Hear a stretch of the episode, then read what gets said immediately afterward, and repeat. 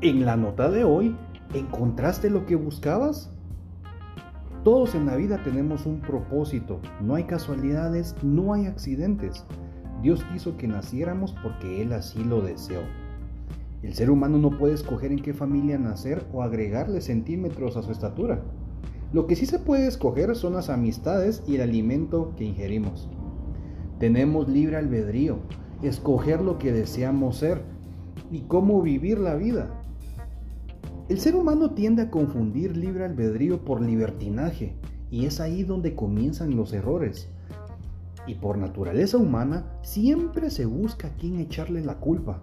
Si se vive un libertinaje, el resultado final será huir de las responsabilidades y continuar una vida llena de problemas y errores, volviéndose cada día más insensible ante la solución de problemas y convertirse en un ejecutor de problemas. Todo aquel que escoge vivir un libertinaje siempre, siempre dirá, todo está bien y nada pasa. Escogiendo amistades que no le convienen, teniendo un noviazgo con una persona que lejos de apoyarla, se convierte en un estorbo y ladrón de vida. Tenemos que buscar personas que nos hagan sinergia, personas que nos apoyen a sacar lo mejor de nosotros que nos energicen en momentos de angustia.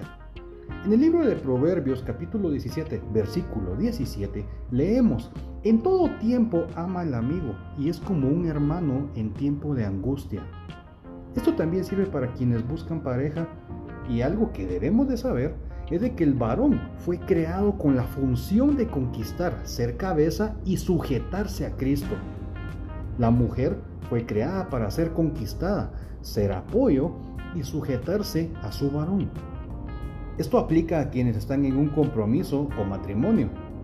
Varón, si deseas buscar mujer, búscala adorando a Dios. Si ama a Dios, sabrá cómo amarte. Enamórate de su esencia como mujer, no de la sierva. Mujer, si buscas varón, busca a Dios, adora a Dios.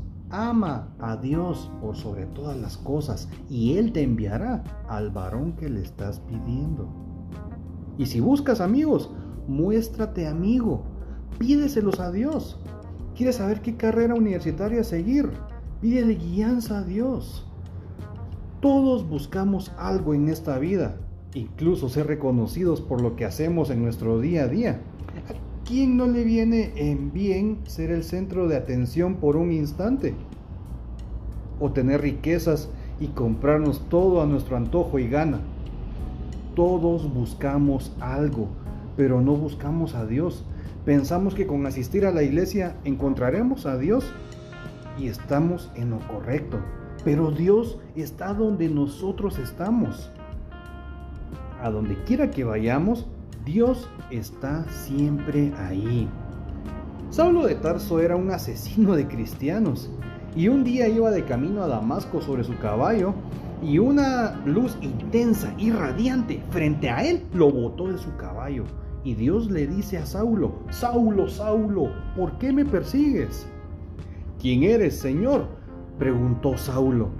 Yo soy Jesús, respondió la voz. Esto lo encontramos en el libro de Hechos, capítulo 9, versículo del 1 al 9. El poder de los hijos de Dios está en la oración. Que Dios te bendiga.